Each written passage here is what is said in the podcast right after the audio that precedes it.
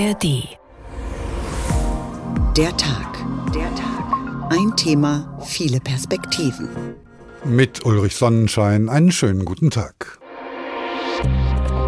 Dachte, es würde jemand schießen, so klang der Hagel an den Fensterscheiben. Das Wetter ist ja nicht wirklich wütend. Überschwemmung, der Rückstau, es wäre das Erdbeben, Erdsenkung, Erdrutsch. Die Gefahren müssen aufgezählt werden. Andere Risiken sind nicht abgesichert. In den Wochen nach dem Sturm stellte Jesse fest, dass die Versicherungsgesellschaften alle Ansprüche abblockten. Für unser Haus Munich Re ist das durchaus ein Wachstumsfeld. Naturgefahrenversicherung ist auch Teil unseres Kerngeschäftsfelds. Was ist die Wahrscheinlichkeit für das Auftreten einer solchen Hitzewelle?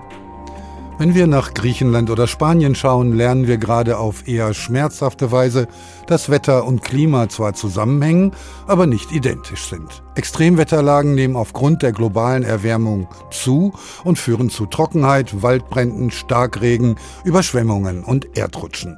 Das Leben im eigenen Haus wird auch bei uns einem gesteigerten Risiko ausgesetzt.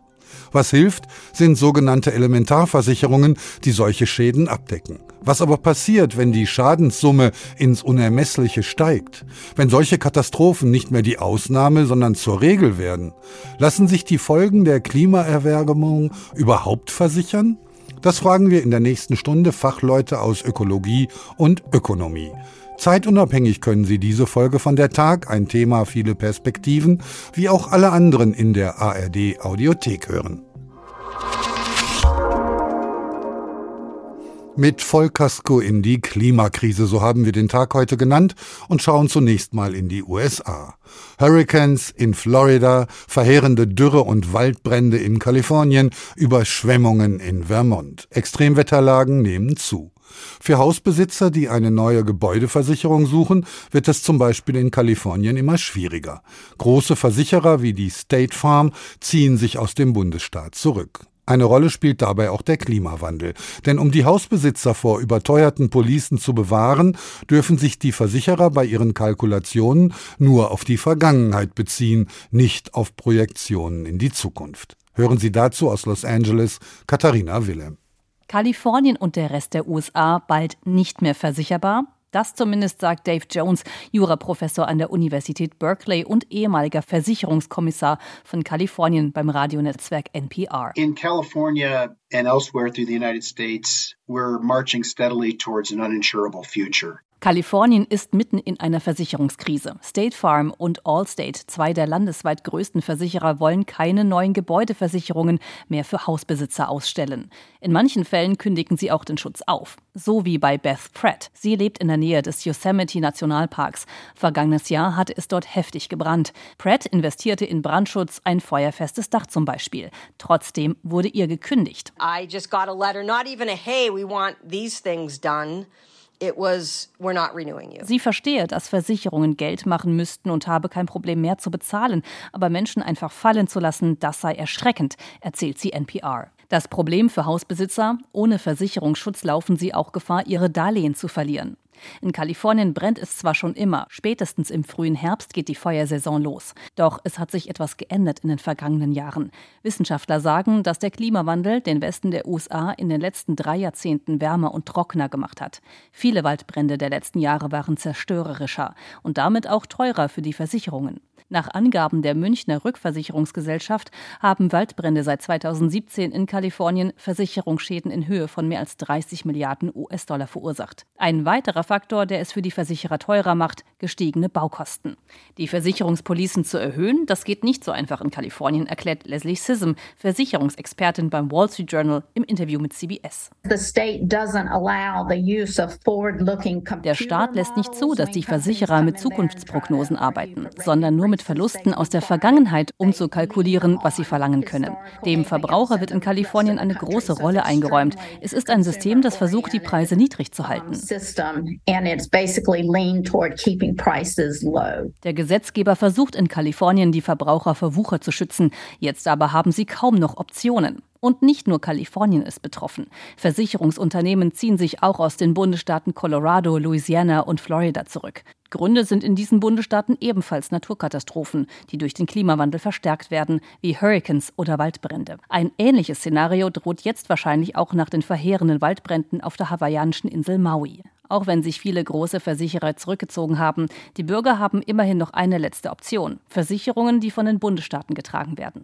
In Kalifornien ist das die sogenannte Fair Plan Versicherung. Die sei aber sehr teuer, erzählt Beth Pratt, die auf so einen staatlichen Plan wechseln musste. Und noch einen Nachteil gibt es. Diese Policen sind nur auf Feuerschutz ausgerichtet. Doch für immer mehr Kalifornier könnten sie zur letzten Rettung werden, bevor sie gar nicht mehr versicherbar sind.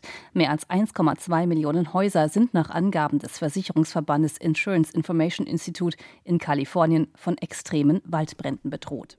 Die Kosten sind bereits um ein Vielfaches gestiegen und ein Ende ist nicht abzusehen. Katharina Wilhelm war das aus Kalifornien. Der Klimawandel verstärkt Naturkatastrophen. Das ist kaum mehr von der Hand zu weisen. Wie aber sieht es bei uns aus, die wir ja relativ sicher waren vor Bränden und Stürmen? Die Überschwemmung im Ahrtal war ein warnendes Ereignis. Bis heute sind die Schäden nicht beseitigt, viele waren einfach nicht versichert. Und was passiert in Zukunft, wenn sich Versicherungen überfordert fühlen? Thorsten Schweinhardt hat einmal nachgefragt. Ein Tag im Frühsommer. Silvana Ludewig sitzt an ihrem Schreibtisch, als plötzlich die Welt untergeht. Ich dachte, es würde jemand schießen, so klang der Hagel an den Fensterscheiben. Eine Unwetterfront zieht über Ludewigs Elternhaus im nordhessischen Waldeck hinweg. Starkregen, Orkanböen, Hagelkörner wie Golfbälle. Ich habe der Reihe nach die Ziegeln vom Dach fliegen sehen. Die sind bis zu unserem Nachbar aufs Grundstück geflogen. Durch das Dach dringt Wasser ein, das Fundament wird unterspült, Tapeten und Fußböden, alles muss neu gemacht werden. Geschätzte Kosten rund 100.000 Euro. Den Großteil des Schadens übernimmt in diesem Fall zum Glück die Versicherung. Wir haben eine sogenannte Elementarschädenversicherung unter anderem, die jetzt natürlich äh, für uns von Vorteil ist, da eigentlich so gut wie alles übernommen wird. Eine Elementarschutzversicherung deckt Gebäudeschäden durch Naturgewalten ab, erklärt Bojo Bilic, Produktentwickler bei der R&V-Versicherung im Bereich Wohngebäude. Um die mal aufzuzählen oder ein Teil davon äh, wäre das die Überschwemmung, der Rückstau, es wäre das Erdbeben, Erdsenkung, Erdrutsch. Durch den Klimawandel drohen solche Gefahren auch bei uns immer öfter. Trotzdem ist in Hessen nur etwa die Hälfte aller Immobilienbesitzer gegen Elementarschäden versichert. Und auch wenn man so eine Versicherung abgeschlossen hat, kann es passieren, dass man am Ende trotzdem im Regen steht. Bojo Bilic erklärt warum. Sie würden in letzter Konsequenz auf ihrem Schaden sitzen bleiben, wenn die Gefahr nicht gewählt wurde. Im Versicherungsvertrag muss der Kunde nämlich selbst aktiv auswählen, gegen was genau er versichert sein will. Gefahren, die nicht benannt sind, deckt die Versicherung auch nicht ab, warnt Katharina Lawrence von der Verbraucherzentrale Hessen. Die Gefahren müssen aufgezählt werden. Andere Risiken sind nicht abgesichert. Dadurch entstünden schnell gefährliche Lücken im Schutz. Als Alternative bringt Lawrence eine sogenannte Allgefahrendeckung ins Spiel, eine Versicherung, mit der das Wohngebäude automatisch gegen alle Naturschäden abgesichert wäre. Es wäre sinnvoll, Verbraucherinnen und Verbraucher zunächst den umfassenden Versicherungsschutz anzubieten und ihnen aber dann die Möglichkeit zu verschaffen, dass sie manche Gefahren aktiv abwählen können. Extreme Wetterereignisse nehmen zu und damit auch die Schäden, die sie verursachen. Das spüren auch die Versicherungen. In manchen Regionen der Welt zeigt sich sehr deutlich, dass die Schadenhäufigkeit und Intensität, also am Ende die Schadensummen, zugenommen haben. Sagt Ernst Rauch von der Munich Re, ehemals Münchner Rückversicherung, also quasi eine Versicherung für Versicherungen. Was passiert, wenn der Klimawandel weiter voranschreitet?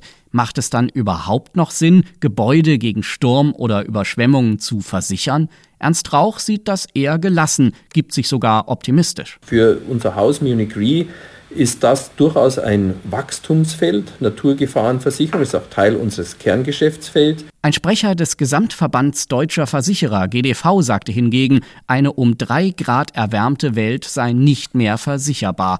Auch Ernst Rauch will den Klimawandel nicht kleinreden. Als Versicherer geht er aber davon aus, dass es der Gesellschaft gelingt, sich an die neuen Gegebenheiten anzupassen und durch Prävention die Risiken zu mindern. Also wenn Sie heute Ihr Wohngebäude mit wasserdichten Fenstern beispielsweise ausstatten, windfeste Dächer bauen, hagelfeste Fassaden, dann kann der Klimawandel eben äh, weniger schadenträchtig wirken. Trotzdem, das nächste Unwetter kommt bestimmt und noch immer sind viele Hausbesitzer gegen die damit verbundenen Gefahren nicht versichert.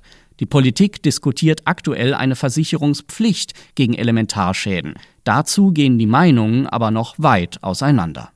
Solange Versicherungen wie die Munich Re im Klimawandel die Möglichkeit sehen, das Geschäft auszuweiten und zu wachsen, scheint ja alles in Ordnung zu sein. Dazu begrüße ich jetzt hier im Studio Professor Mirko Kraft. Er ist Mathematiker und betreut den Studiengang Versicherungswirtschaft an der Hochschule in Coburg. Guten Tag, schön, dass Sie zu uns gefunden haben. Ja, hallo. Als Mathematiker, wie sehen Sie das? Kann man die Schäden für die unmittelbare Zukunft überhaupt noch berechnen oder befinden wir uns in einer Zeit der unkalkulierbaren Extremwetterlagen? Nein, ich glaube, man kann immer noch die Risiken gut kalkulieren und häufig ist es ja auch so, dass die Prämien jetzt nicht für die ganz ferne Zukunft, sondern nur für das nächste Jahr berechnet werden und dann auch wieder angepasst werden können. Also das ist kein Problem der Berechenbarkeit. Insbesondere kann man halt auch sehr konservativ kalkulieren, Zuschläge verlangen, dann wird es halt noch teurer. Aber Berechenbarkeit ist nicht das Problem. Also wenn man es berechnen kann, dann ist es also nur eine Frage des Risikomanagements. Ja, also ich glaube, ganz wichtig ist, dass man halt, wenn man sich jetzt diese Klimaversicherung, Klimaschäden, die man da eigentlich hat, anschaut, dass man an beiden Seiten arbeiten muss. Also man muss sozusagen halt auch versuchen, diese Schäden insgesamt zu reduzieren. Also wir brauchen Präventionsmaßnahmen, wir brauchen den Klimaschutz, dass das nicht noch weiter steigt und dann kann man das auch versichern. Wie muss man denn auf den Klimawandel reagieren, der ja zum einen in seiner Form stärker wird der in, und auch in der Häufigkeit? Also man kann ja nicht wissen, wann was genau passiert. Genau, also das ist das Problem. Das Erste ist, dass man erstmal sich bewusst wird, dass man auch betroffen sein kann. Also vielen fehlt einfach auch das Bewusstsein, dass zum Beispiel ein Starkregenereignis quasi überall in Deutschland passieren kann und dass selbst kleine Flüsse dann halt sehr, sehr hoch steigen können, Wasser im Keller und vielleicht sind die Schäden gar nicht so groß, aber das kann eigentlich überall passieren. Also dieses Risikobewusstsein muss erstmal da sein und dann kann man überlegen, was kann man tun. Und natürlich kann man halt individuelle Präventionsmaßnahmen ergreifen, aber häufig sind es auch Maßnahmen, die von den Kommunen, von den Ländern getragen werden müssen, dass man halt sicherer das Haus halt am Ende hat. Wir haben es im Ahrtal gesehen, die Menschen waren vielfach nicht versichert. Das war zum einen eben das, was Sie gerade sagen, mangelndes Risikobewusstsein, dass sie eben gar nicht sich vorstellen konnten, dass dieser kleine Fluss irgendwann mal ihr Haus zerstört. Auf der anderen Seite war es aber auch ein Kostenfaktor für die einzelnen Bewohner. Wie kann man so eine Häufigkeit jetzt durch Anpassung der Prämien noch auffangen? wie viel ist dem Versicherten zuzumuten? Ja, also das ist sehr unterschiedlich. Also es gibt natürlich verschiedene Risikoklassen, also auch zum Beispiel für Flusshochwasser, je nachdem, wie nah oder wie weit man vom Fluss ist, ist man in verschiedenen Risikoklassen. Und es gibt sozusagen den Standardpreis und dann gibt es halt Anpassungen, dass man Risikozuschläge bezahlt. Ähm, aber im Wesentlichen ist das halt für, ich sag mal, den normalen Hausbesitzer ist das eine gute Investition. Also wenn man halt diese Prämie nicht mehr bezahlen kann und man redet da jetzt nicht über tausende Euro im Jahr, sondern vielleicht einige hundert Euro insgesamt, selbst mit Risikozuschlägen. Also es ist eigentlich bezahlbar und umgekehrt, wenn das ganze Haus dann weg ist, dann ist es natürlich überhaupt nicht mehr bezahlbar. Dann geht es ja um die Existenz und das sind ja tragische Fälle dann. Glauben Sie, dass wir in eine Zeit kommen werden, in denen in der Schadensfälle, ähnlich wie in Kalifornien, von den Versicherungen nicht mehr pariert werden, wo sie einfach rausgehen? Ja, also es wird schon natürlich Überlegungen geben bei einzelnen Versicherern, dass sie das Risiko streuen. Also wenn man halt in einem Hochrisikogebiet alle Gebäude versichert hat, dann ist das halt ein sehr großes Risiko, dass alle gleichzeitig die Schäden haben. Und um dieses sogenannte Kumulrisiko zu reduzieren, kann man sich halt vorstellen, dass Versicherer aus einzelnen Risikogebieten versuchen, halt rauszugehen, während andere dann reinkommen. Wenn die das denn machen, dann hätte man einen besseren Ausgleich über die Versicherer. Wenn wir jetzt hören, dass Munich Re, die Münchner Rückversicherung, in gesteigerten Schadensfällen auch einen Wachstumsmarkt für Versicherungen sehen, dann gibt sich da so eine Spirale. Wie lang ist die hochschraubbar? Wann müssen Versicherungen sagen, es geht einfach nicht mehr? Ja, also da reden wir schon über wirklich sehr, sehr große Ereignisse. Also man kann sich natürlich vorstellen, dass man jetzt im Ahrtal hatte man ungefähr 8,5 Milliarden Euro an, an Schäden. Ähm, das ist schon eine große Summe. Das war jetzt aber für die Versicherungswirtschaft noch sehr gut tragbar. Wenn das Ereignis jedes Jahr auftreten würde, alle sechs Monate, dann würde man auch an Grenzen stoßen. Aber ich sehe im Moment nicht, dass man äh, mit den bisherigen Prämien, mit den bisherigen Risikomechanismen, die man hat, an solche Grenzen so schnell stoßen würde. Aber die Klimaveränderung wird ja sich fortsetzen, die wird ja nicht aufhören morgen und dann ist das halt ein Problem in der ferneren Zukunft. Der Schaden ist ja immer vielfältig, Feuer, Wasser, Wind, Verschmutzung. Muss man da auch innerhalb der Policen differenzieren? Ja, ganz wichtig, was ja auch in den Beiträgen vorher gesagt worden ist, dass es die normale Gebäudeversicherung gibt, die zum Beispiel auch Sturmschäden in der Regel mit einschließt, aber halt nicht diese sogenannten Elementarschäden, also nicht diese Überschwemmung, nicht andere Naturgefahren, Risiken. Und das muss man zusätzlich abschließen. Es gibt das Gefühl bei vielen, dass sie dagegen versichert sind, obwohl sie gar nicht dagegen versichert sind. Also es macht sehr viel Sinn, äh, nochmal in den Vertrag genau reinzuschauen oder mit seinem Vermittler zu sprechen, ob man halt wirklich diese Versicherung hat. Wie sicher kann man sein? Wie versichert kann man sein angesichts der Unsicherheit der Zukunft? Ja, man kann schon sehr gut versichert sein. Also gerade in Deutschland ist das alles äh, unproblematisch. In anderen Ländern sind die Probleme viel, viel größer, wenn man halt denkt, dass zum Beispiel in nicht entwickelten Ländern nur drei Prozent der Schäden versichert gewesen sind. Dann sieht man, dass wir hier eigentlich noch sehr gut aufgestellt sind. Sicherheit ist auch ein Gefühl, sagt Professor Mirko Kraft, Studiengangsleiter Versicherungswirtschaft an der Hochschule Coburg. Vielen Dank für Ihren Besuch hier im Studio. Mit Vollkasko in die Klimakrise, so haben wir den Tag heute genannt und schauen jetzt in die Literatur. Eine Naturkatastrophe und die Schäden, die sie verursacht, spielen nämlich eine zentrale Rolle im Roman Feinde, dem neuesten Justizthriller von Bestsellerautor John Grisham. Der Roman spielt in den 60er Jahren in der real existierenden Stadt Biloxi an der Küste des US-Bundesstaates Mississippi, die jahrzehntelang eine Hochburg für Glücksspiel, Drogenhandel und Prostitution war. Im August 1969, auch das ein reales Ereignis, wurde Biloxi genau wie viele andere Städte im Mississippi-Delta von Camille verwüstet, dem zweitstärksten Hurricane der US-Geschichte. Die Menschen an der Golfküste waren Hurricane gewohnt. Katastrophenwarnungen gehörten zum Alltag, und meist wurde kein großes Drama daraus gemacht.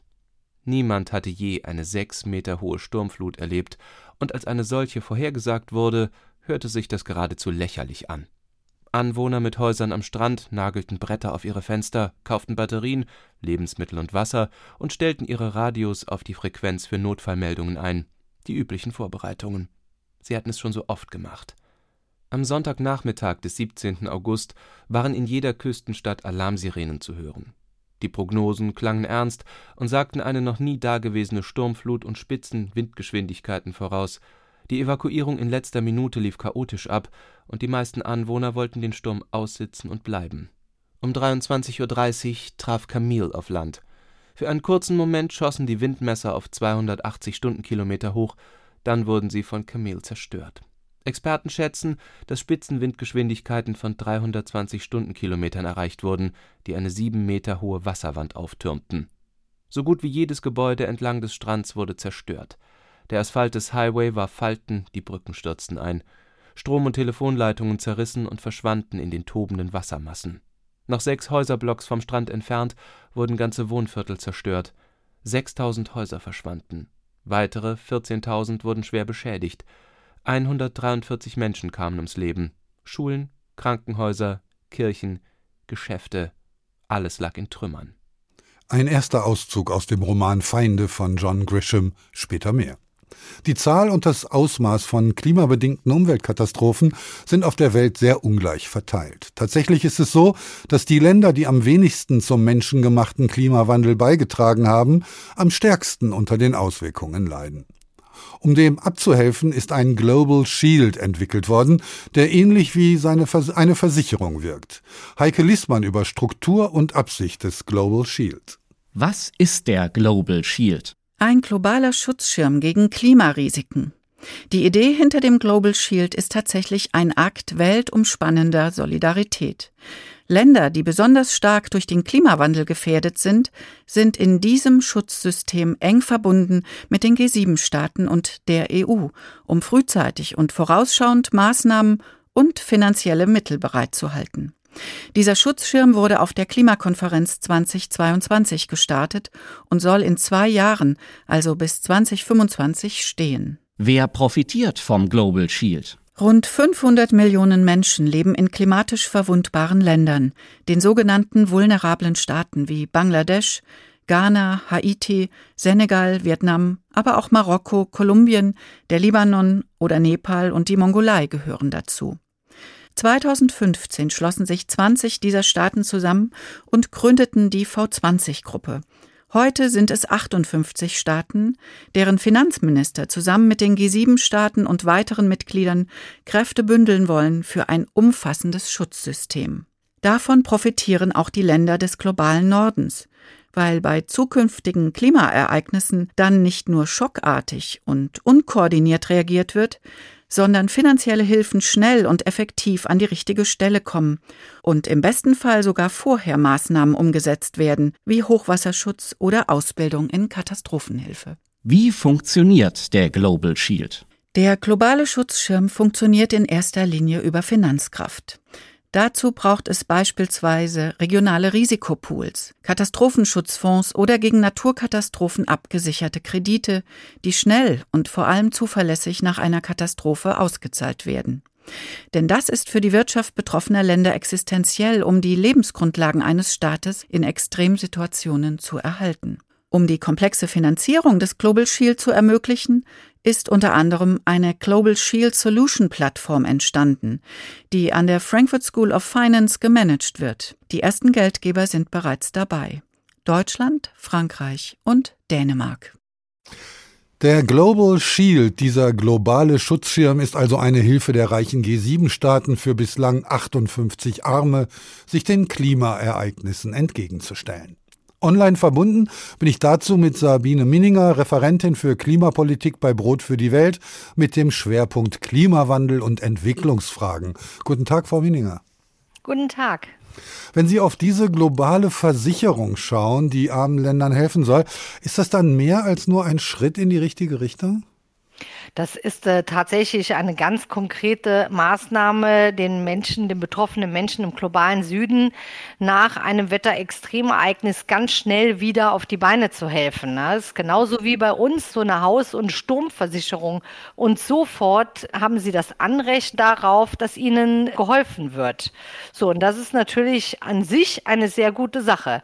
Aber mit Klimagerechtigkeit hat das wenig zu tun. Das liegt vielleicht auch an der Summe, denn Deutschland will 170 Millionen Euro für die Einrichtung dieses Schutzschirms bereitstellen. Da ist der zu erwartende Schaden doch gar nicht berechenbar, oder? Es ist so, dass die Entwicklungsländer so zwischen 290 bis rund 600 Milliarden US-Dollar Schäden zu verzeichnen haben im Jahr. Und von daher ist diese Summe von 170 Millionen Euro, was durchaus viel Geld ist, die Deutschland bereitstellt, natürlich nicht das, was die Staaten des globalen Südens jetzt an Bedarf haben. Das deckt nicht den Bedarf ab. Wenn Sie sagen, Klimagerechtigkeit ist etwas anderes, dann hängt das vielleicht auch damit zusammen, dass eine finanzielle Hilfe ja immer auch eine Reparierbarkeit voraussetzt. Da gibt es doch aber Entwicklungen, die kann man gar nicht reparieren. Es geht vor allen Dingen darum, die Industriestaaten sind Hauptverursacher der Klimakrise. Sie sind der Grund und der Anlass, warum die ärmsten Staaten im globalen Süden klimabedingte Schäden und Verluste erleiden. Und anstatt dass sie eben diese Schäden einfach eins zu eins kompensieren, finanzieren sie oder subventionieren sie eigentlich nur eine Versicherungs- Police. Das heißt, der Hauptanteil muss ja immer noch getragen werden von den Geschädigten, die aber nichts dafür können. Ich will es jetzt mal übersetzen, ja, was das konkret bedeutet. Das wäre so, als wenn ich abends bei Ihnen zu Hause vorbeikommen würde. Ich würde in Ihrem Wohnzimmer ein Lagerfeuer machen, das außer Kontrolle gerät und würde ihnen sagen, na ja, dann müssen sie sich doch versichern und sie zahlen dafür. Ich gebe auch ein bisschen dazu, damit sie sich eine Versicherungspolice leisten können. Und so funktioniert das ja nach unserem deutschen Versicherungsprinzip nicht. Also wer den Schaden begangen hat, muss auch dafür gerade stehen und nicht der, der geschädigt ist dann ist dieser Global Shield vielleicht doch noch mehr eine Goodwill-Aktion, denn wenn man mal nachschaut, dann kann man lesen, dass in Katastrophenfällen gerade mal zehn Prozent der klimabedingten Schäden erstattet wurden. Und das wird in Zukunft bei zunehmenden Schäden sicher nicht besser, oder? Also es ist zumindest mal der erste Schritt gewesen in die richtige Richtung, denn bisher haben die Industriestaaten keinen einzigen Cent auf den Tisch gelegt zur Bewältigung von bereits aufgetretenen klimabedingten Schäden und Verlusten.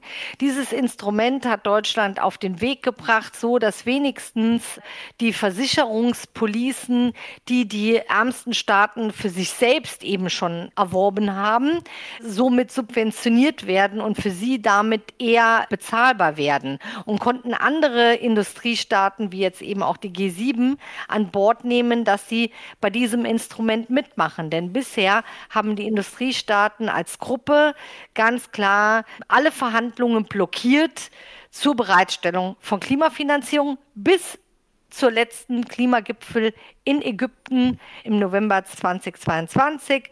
Da kam es zum richtigen Durchbruch. Da ist es gelungen, dass die Industriestaaten zugestimmt haben, dass es einen vorgeben soll für die Bewältigung von Klimaschäden. Das ist auch das, was eben die ärmsten Staaten wollen und auch dringend brauchen.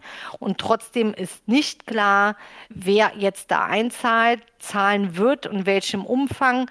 Von daher wird der globale Schutzschirm nach wie vor eine sehr wichtige Rolle spielen in der Hilfe zur Selbsthilfe. Aber gerecht ist es natürlich nicht, weil die Staaten müssen sich selbst helfen bei einer Katastrophe, die sie gar nicht mit verursacht haben. Und dann sagen die betroffenen Länder wie Ghana zum Beispiel, egal wie viele Gelder fließen, wir müssen selbst dafür zahlen, nicht nur wirtschaftlich, sondern mit unserem Leben. Ist da eine ja. Finanzhilfe nicht eher etwas zynisch? Also der richtige Schritt wäre, wenn man auf der Stelle weltweit aus den fossilen Energien aussteigen würde, die den Klimawandel weiter anfeuern. Und das wäre halt wichtig, dass auch Deutschland wie alle anderen hochemittierenden Industriestaaten wie auch Schwellenländer, wie auch ölexportierende Entwicklungsländer sowie Saudi-Arabien auf der Stelle ihren CO2-Ausstoß drastisch reduzieren würden. Denn tatsächlich, jetzt ist es so, dass die ärmsten und verletzlichsten Staaten, die sozusagen die höchsten Klimarisiken jetzt schon haben, die stehen in der ersten Reihe der, die hohen Risiken ausgeliefert sind. Und eine ordentliche Krisenprävention würde bedeuten, dass wir die Ursachen des Klimawandels drastischst bekämpfen und dann eben die Symptome, die Auswirkungen des Klimawandels so angehen, dass es eben auch fair und gerecht ist. Und dann reden wir hier über ganz andere Summen. Klimagerechtigkeit sieht anders aus, sagt Sabine Minninger, Referentin für Klimapolitik bei Brot für die Welt. Vielen Dank. Mit Vollkasko in die Klimakrise, so haben wir den Tag heute genannt und hören jetzt noch einmal John Grisham. In seinem neuesten Roman Feinde schildert er, wie der Hurricane Camille im Sommer 1969 auf die Küstenstadt Biloxi trifft. Der Sturm hinterlässt schwerste Verwüstungen, tausende Häuser sind zerstört und deren Besitzer stehen vor dem Nichts. Wie bei allen Katastrophen erhebt sich schnell die Frage, wer kommt für die Schäden auf?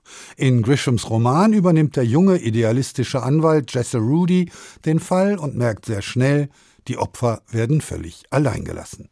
In den Wochen nach dem Sturm stellte Jesse fest, dass die Versicherungsgesellschaften alle Ansprüche abblockten. Die Begründung war immer gleich. Die Schäden seien von Wasser verursacht worden, nicht von Wind. In Mississippi abgeschlossene Versicherungspolicen deckten Schäden durch Wind ab, enthielten aber sorgfältig formulierte Ausschlussklauseln für Schäden durch Wasser. Als das Gericht am 10. Oktober seine Tätigkeit wieder aufnahm, marschierte Jesse hinüber und reichte 14 Klagen im Namen von sich selbst und seinen Nachbarn ein.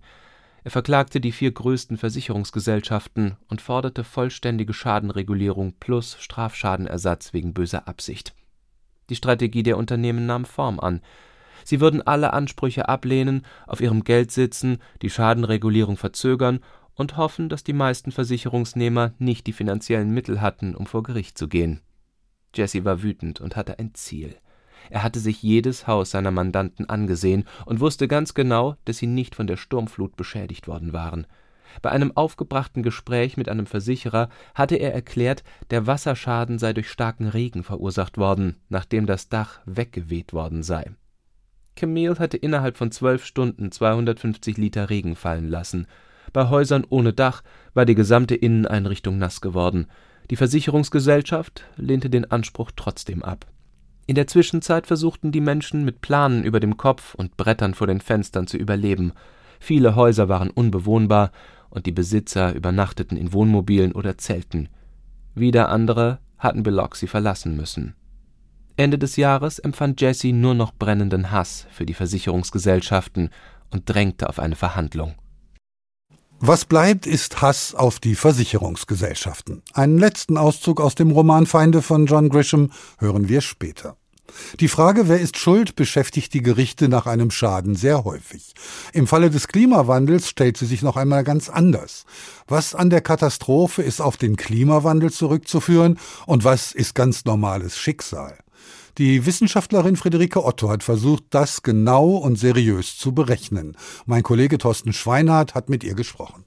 Durch die globale Erwärmung verändert sich unser Wetter. Da ist sich die Wissenschaft einig. Andererseits, Naturkatastrophen hat es schon immer gegeben. Hätte sich die jüngste Hitzewelle oder eine Flut wie die im Ahrtal ohne Klimawandel nicht ereignet?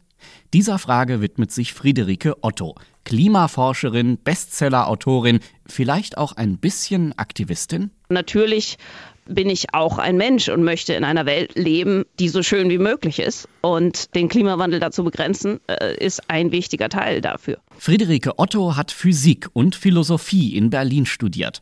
Heute forscht sie an der Universität Oxford. Und zwar zu der Frage, wie viel Klimawandel steckt in unserem Wetter?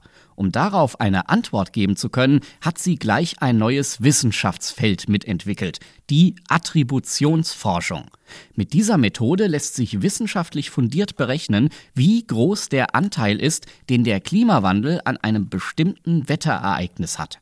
2021 hat Otto darüber ein vielfach beachtetes Buch geschrieben, Wütendes Wetter eigentlich ein etwas unwissenschaftlicher Titel, räumt sie ein. Das Wetter ist ja nicht wirklich wütend, aber es wäre eher ein Wortspiel zwischen wütendem Wetter, also das Wetter, das wütet und nicht wütend ist, und eben, dass aber die Tatsache, dass sich das Wetter verändert, menschengemacht ist und deswegen es eben auch Schuldige dahinter gibt. Wer hat nun Schuld an einem verheerenden Sturm oder einer Hitzewelle?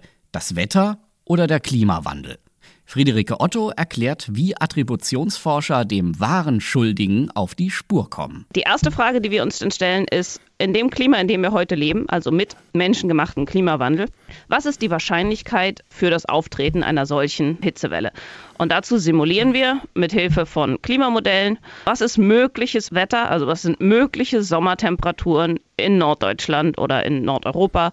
Und dann sagen wir, okay, das ist jetzt die Welt mit Klimawandel. Was wäre mögliches Wetter in einer Welt ohne den Klimawandel? Die Forscher vergleichen also das Wetter in zwei simulierten Welten. Eine ist unserer realen Welt nachempfunden, die andere ist eine Parallelwelt. Dort ist alles genau wie bei uns, mit einer Ausnahme. In dieser Welt gibt es keinen Treibhauseffekt. Und weil das Einzige, was unterschiedlich ist zwischen diesen beiden Welten, der menschengemachte Anteil an den Treibhausgasen ist, können wir dann sagen, dass der Klimawandel, das Auftreten dieser Hitzewelle siebenmal wahrscheinlicher geworden ist. Das weltweite Klima ist ein hochkomplexes System mit unzähligen Variablen. Wie aussagekräftig können da Klimamodelle sein? Friederike Otto hält die Modelle für sehr robust. Das sind exakt die gleichen Modelle, die auch in der Wettervorhersage verwendet werden. Und wenn Sie schon mal auf den Wetterbericht geguckt haben, kann man ja durchaus Wetterereignisse damit recht erfolgreich simulieren. So konnten die Klimaforscher zeigen, ja, vor allem an den zunehmenden Hitzeperioden trägt der menschengemachte Klimawandel beträchtliche Mitschuld.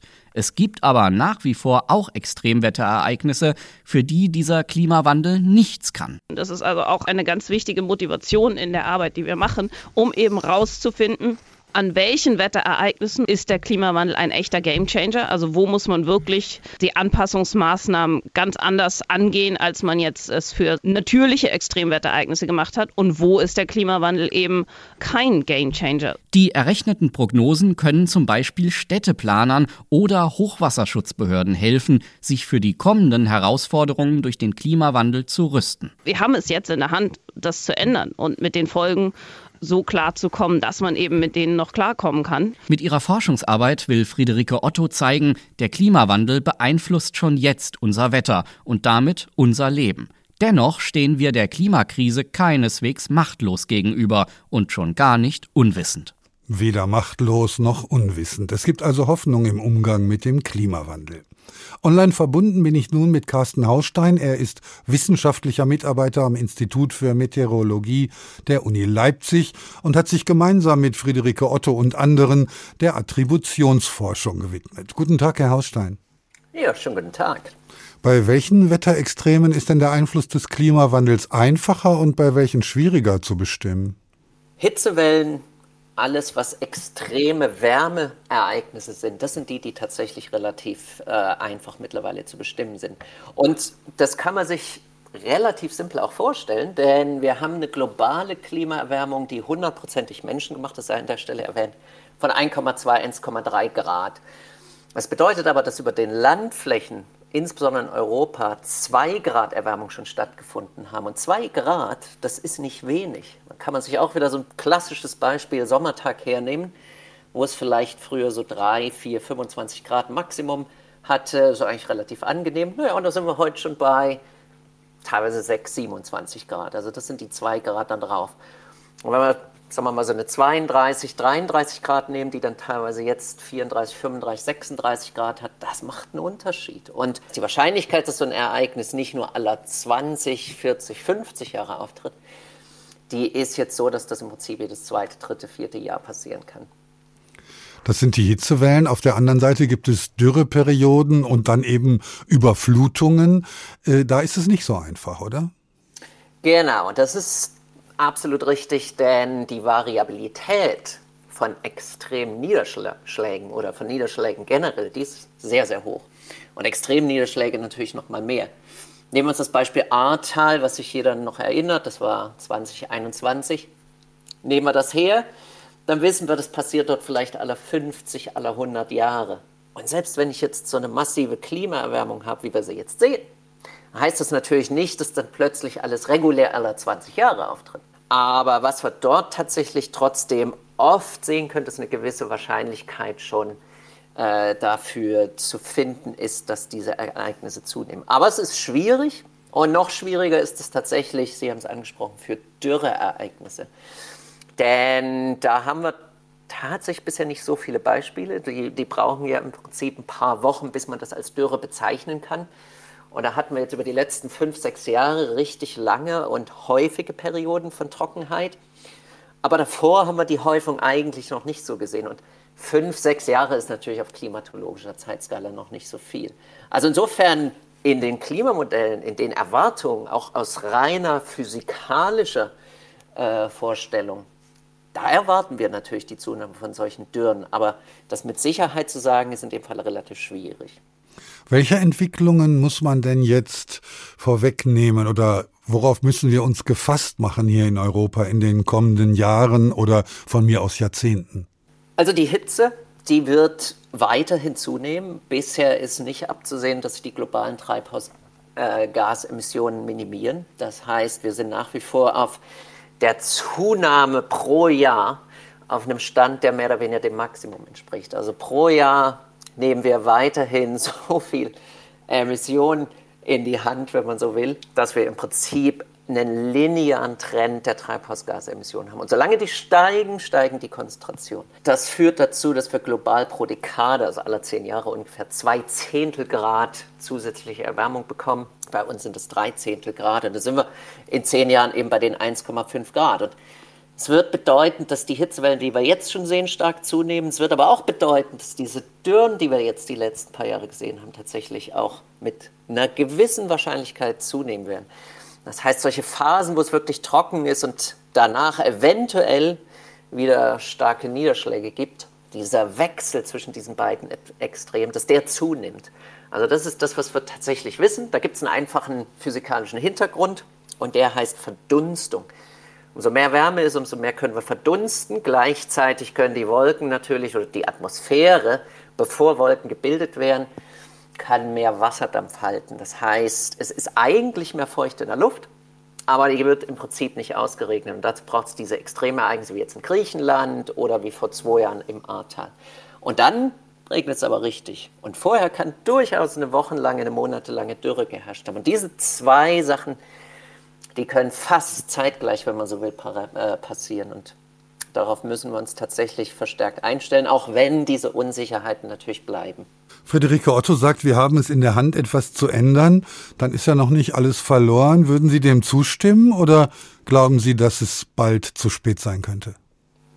Absolut. Also aus physikalischer Sicht sind wir an einem Punkt, wo viele Sachen sich schon geändert haben. Das heißt, der Klimawandel ist real, er ist da, alles findet in einer wirklich atmosphärisch geänderten Umgebung statt.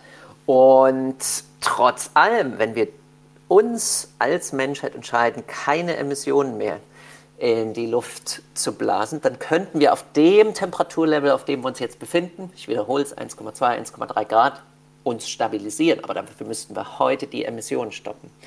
Und alles, was drüber rausgeht, das bringt weitere Risiken, sowohl vom Wetter, aber vor allem was Konflikte, nicht nur zwischen Staaten angeht, sondern eben auch auf nationaler Ebene. Und ein Stück weit, glaube ich, sehen wir das in der aktuellen Politik, wo die meisten Parteien sich irgendwie weigern, die Realität ein Stück weit anzuerkennen. Wir wissen, was wir zu tun haben. Es gibt Vorgaben, es gibt ein Bundesverfassungsgerichtsurteil, es gibt jetzt eine Europäische Union, die gesagt hat, bis dahin, da müssen die Ziele erreicht werden. Und unsere Politik reagiert nicht und denkt, es gibt irgendwelche Technofixes, es gibt irgendwelche Technologie, die das schon lösen wird. Aber wir sehen, dass es genau das nicht tut. Also, bisschen mehr Mut, ein bisschen mehr auch Anpassungswillen und dann kommen wir dahin. Das ist die eine positive Nachricht und die andere ist, dass wir aus physikalischer Sicht an der Stelle, wo wir jetzt sind, tatsächlich eigentlich bleiben könnten, wenn wir es denn wollen. Es gibt also Grund zu Optimismus, was das Klima angeht, wenn nur die Politik mal zuhören würde. Das sagt Carsten Haustein, wissenschaftlicher Mitarbeiter am Institut für Meteorologie der Uni Leipzig. Vielen Dank. Ja, vielen Dank. Mit Vollkasko in die Klimakrise, so haben wir den Tag heute genannt und kehren jetzt noch einmal zurück zu Jesse Rudy, Hauptfigur in John Grishams neuestem Justizthriller Feinde. Seinen Durchbruch als Anwalt erlebt Jesse im sogenannten Wind- oder Wasserstreit. Die Versicherungsgesellschaften von Mississippi weigern sich für die Schäden, die nach einem verheerenden Hurrikan entstanden sind, aufzukommen. Die Begründung? Die Häuser seien nicht durch den Wind zerstört worden, sondern durch die anschließende Sturmflut, also durch das Meerwasser. Im Gerichtssaal nimmt Jesse Rudy den Kampf mit den Versicherungsriesen auf. Richter Oliphant gab den Anwälten je 15 Minuten für ihre Plädoyers. Er nickte Jesse zu, der bereits stand und zur geschworenen Bank ging, wo er den kürzesten Eröffnungsvortrag seiner Karriere hielt. Meine Damen und Herren Geschworenen, wir sollten gar nicht hier sein. Sie sollten nicht dort sitzen, und Sie haben bestimmt Besseres zu tun. Ich wollte nicht hier stehen und Sie ansprechen. Mein Mandant, Mr. Thomas Luna, sollte nicht in einem Haus ohne Dach wohnen, nur mit einer Plastikplane als Schutz vor Regen, Wind, Gewittern, Kälte, Hitze und Ungeziefer. Er sollte nicht in einem Haus leben, in dem schwarzer Schimmel an den Wänden wächst. Er sollte nicht in einem Haus leben, in dem fast keine Möbel mehr stehen. Das gilt auch für meine anderen Mandanten. Alle drei Familien sollten mit den Annehmlichkeiten, die sie vor Camille hatten, in ihren Häusern leben. Ihre Häuser wurden vor sechs Monaten beschädigt. Es sind Häuser, die ordnungsgemäß versichert sind. Und sie würden auch ein normales Leben in ihren Häusern führen, wenn sich ihre Versicherung nicht so schäbig und niederträchtig verhalten würde. Wir sollten nicht hier sein, aber wir sind es. Und da wir nun einmal gezwungen sind, in diesem Gerichtssaal zusammenzukommen, sollten wir das Beste daraus machen. In wenigen Stunden werden Sie Gelegenheit haben, Mr. McDaniel und seinem großartigen Unternehmen in Chicago zu sagen, dass die Leute hier in Harrison County daran glauben, dass ein Vertrag ein Vertrag ist, dass eine Versicherungspolice eine Versicherungspolice ist und dass eine Zeit kommen wird, in der gierige Firmen zahlen müssen. Soweit John Grisham in seinem neuesten Justizthriller Feinde. Erschienen ist er im Heine Verlag. Eigentlich wollte ich jetzt mit Professor Jesko Hirschfeld sprechen. Er ist Diplom-Volkswirt, Professor für Umweltökonomie und Themenkoordinator Wasser- und Landmanagement am Institut für ökologische Wirtschaftsforschung in Berlin. Leider erreichen wir ihn gerade nicht. Wir spielen einen Moment Musik und hoffen noch, dass wir ihn zum Ende der Sendung vielleicht doch noch sprechen können.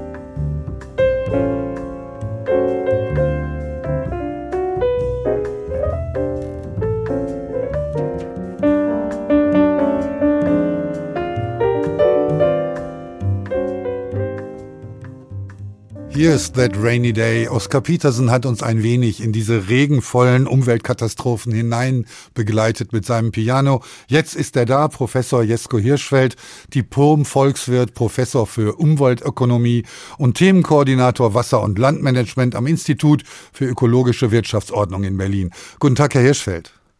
Guten Tag. Herr Hirschfeld, Sie haben gemeinsam mit der Gesellschaft für wirtschaftliche Strukturforschung eine Studie in Auftrag gegeben, die die Kosten, die durch den Klimawandel bis 2050 entstehen, erfassen will. 900 Milliarden Euro werden da auf uns zukommen. Das klingt erstmal ungeheuer viel. Ist es das auch? Das ist auf jeden Fall äh, eine ganze Menge. Also es ist auch eine größere Spannbreite zwischen 300 und 900 Milliarden, aber das sind Größenordnungen, die wir bisher noch nicht kennen an Schäden.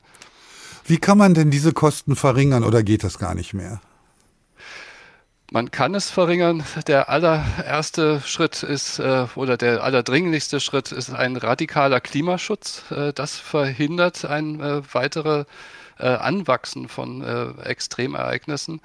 Ähm, also ich würde sagen, erstens Klimaschutz, zweitens, drittens Klimaschutz und erst an vierter oder fünfter Stelle auch eine radikale Anpassung an den Klimawandel ähm, am besten äh, auf naturbasierten Lösungen, also sowas wie Grün in die Städte, mehr Grün in die Städte, Flächen frei halten, Überflutungsflächen schaffen, Flächennutzungen anpassen und erst dann auch mit technischen Lösungen äh, anfangen und dann wiederum am besten diejenigen, die auch Synergien haben, wie beispielsweise Wärmedämmung, die sowohl im Winter die Wärme drin hält, als auch im Sommer die Hitze draußen. Diese Kosten entstehen ja zum großen Teil nicht bei uns, sondern in Ländern, die mit der Klimaerwärmung gar nicht so viel zu tun haben. Da sind wir dann Teil der globalen Verteilung. Äh, ja, äh, also da sind wir auf jeden Fall stark auf der Verursacherseite, aber wir sind inzwischen auch äh, auf der betroffenen Seite und das trifft eben jetzt nicht nur noch äh, Länder äh, wie Bangladesch, die äh, unter Meeresspiegel liegen teilweise, sondern wir haben auch große Gebiete, die unter Meeresspiegel liegen, an der Nordseeküste beispielsweise. Und wir merken eben, die Extremereignisse, die Hitzeereignisse, die Starkregenereignisse haben stark zugenommen in den letzten Jahren. Also wir sind auch schon betroffen. Das findet nicht nur in anderen Weltregionen statt. Kann man daraus ableiten, dass sich die Bereitschaft, Entschädigungen zu zahlen, also Reparationen quasi an andere Länder, verringert, wenn es an das eigene Wohl und Wehe geht und wir selbst auch unsere eigenen Schäden erstmal beseitigen müssen?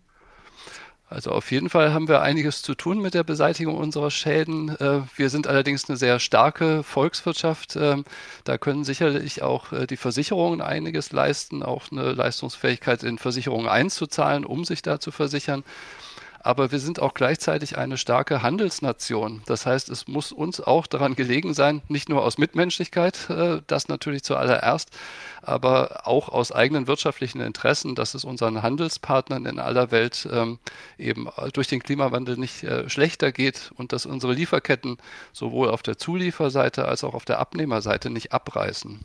Dass Klimaschutz notwendig ist, hat wahrscheinlich inzwischen jeder verstanden. Passiert denn Ihrer Meinung nach genug? Wo sind die Defizite in Politik und Wirtschaft? Also äh, genug passiert äh, sicherlich noch nicht. Es sind eigentlich äh, bisher sehr kleine und, und auch eher äh, zaghafte Schritte. Da wünsche ich mir manchmal etwas mehr äh, politischen Mut auch zu, also erstmal offen die äh, Gefährdungen anzusprechen. Also dass beispielsweise Bürgermeister und Verwaltungen ihren Bürgern sehr klar sagen müssen, wo sind eigentlich besonders gefährdete Gebiete in unserer Stadt oder in unserer Region. Das muss sehr offen diskutiert werden und dann eben auch äh, radikale und, und, tragfähige Lösungen finden im Rahmen des ähm, politischen Prozesses. Die Schäden sind ja nicht nur materiell, also berechenbar, finanzierbar, sondern eben auch ideell, psychisch, physisch. Wie wird mit Schädigungen der Gesundheit umgegangen? Ja, also das ist aus unserer Sicht eigentlich der, der noch viel gravierendere Schaden als diese 300 äh, bis 900 Milliarden Euro. Ähm, es sind die äh, 30.000 Toten zum Beispiel, auf die wir jetzt in den letzten 20 Jahren zurückblicken müssen, die vor allen Dingen durch diese extremen Hitzeereignisse in den äh, Sommermonaten ähm, äh, ja, entstanden sind. Äh, und diese 30.000 Leute kriegen wir nicht zurück mit irgendwelchen Euros. Und es werden eben sehr viel mehr werden, weil wir sehr viel mehr Hitzetage erwarten. Und ähm, ja, das kann man nicht versichern. Man kann eine Lebensversicherung machen, aber was ist denn ein Leben wert? 30.000, 60.000, 120.000 Euro? Wer kann sich welche Versicherung leisten? Und tot sind sie ja dann selber. Das hat ja dann nur ihre Familie davon. Also diese immateriellen Schäden sind eigentlich noch viel bedeutender als, als das weggeschwemmte Auto oder das zusammengebrochene Haus. Neben dem Klimaschutz, also der Verringerung von Klimakatastrophen, gibt es auch immer wieder den Satz von der Anpassung. Anpassung ist natürlich denkbar, aber wo endet das? Wo kann man noch aushalten zu leben und wo wird ein normales Leben dann unmöglich? Also in Deutschland äh, selber auf unserem Staatsgebiet sind wir da noch relativ äh, günstig bedient. Also wir haben da noch viele Möglichkeiten, uns äh, anzupassen, äh, die Häuser besser zu dämmen, äh, stabiler zu bauen. Ähm, oder also was allerdings eben uns an die Grenzen bringt, sind diese hochgefährdeten Gebiete in Flusstälern beispielsweise. Wir haben es am Ahrtal gesehen ähm, es ist eben auch zu überlegen, ob es wirklich sinnvoll ist, in hochgefährdete Gebiete weiterhin zu bauen. Also ähm, da weitere ähm, Schadenspotenziale, Vermögenswerte hinzubauen, ohne Not sozusagen. Solche Sachen sollte man sich raumplanerisch eben in Zukunft sehr viel radikaler über, äh, überlegen, ob man wirklich äh, in diese gefährdeten Gebiete noch äh, Vermögenswerte setzen sollte. Es wird teuer, so viel ist sicher, sagt Professor Jesko Hirschfeld vom Institut für ökologische Wirtschaftsordnung in Berlin. Ich danke Ihnen. Damit sind wir auch schon am Ende unserer kleinen wirtschaftlichen Reise durch die Klimakrise. Mir bleibt nur noch, Sie auf einen Podcast hinzuweisen, der sich auch mit Wetterextremen auseinandersetzt. Wie gut sehen sich die Landkreise in Deutschland auf den Klimawandel vorbereitet? Wissenschaftsjournalistin Lara Schwenner vom WDR Quarks hat gemeinsam mit Kollegen bei allen 400 deutschen Landkreisen und kreisfreien Städten nachgefragt. In ihrem Podcast elf Kilometer spricht sie über die Ereignisse, die große Herausforderung der Zukunft und woran es gerade hakt. Ausnahmsweise ist das größte Problem mal nicht das Geld. Diesen Podcast finden Sie, wie auch weitere Folgen von Der Tag, ein Thema, viele Perspektiven, in der ARD Audiothek. Mein Name ist Ulrich Sonnenschein und morgen ist wieder ein neuer Tag.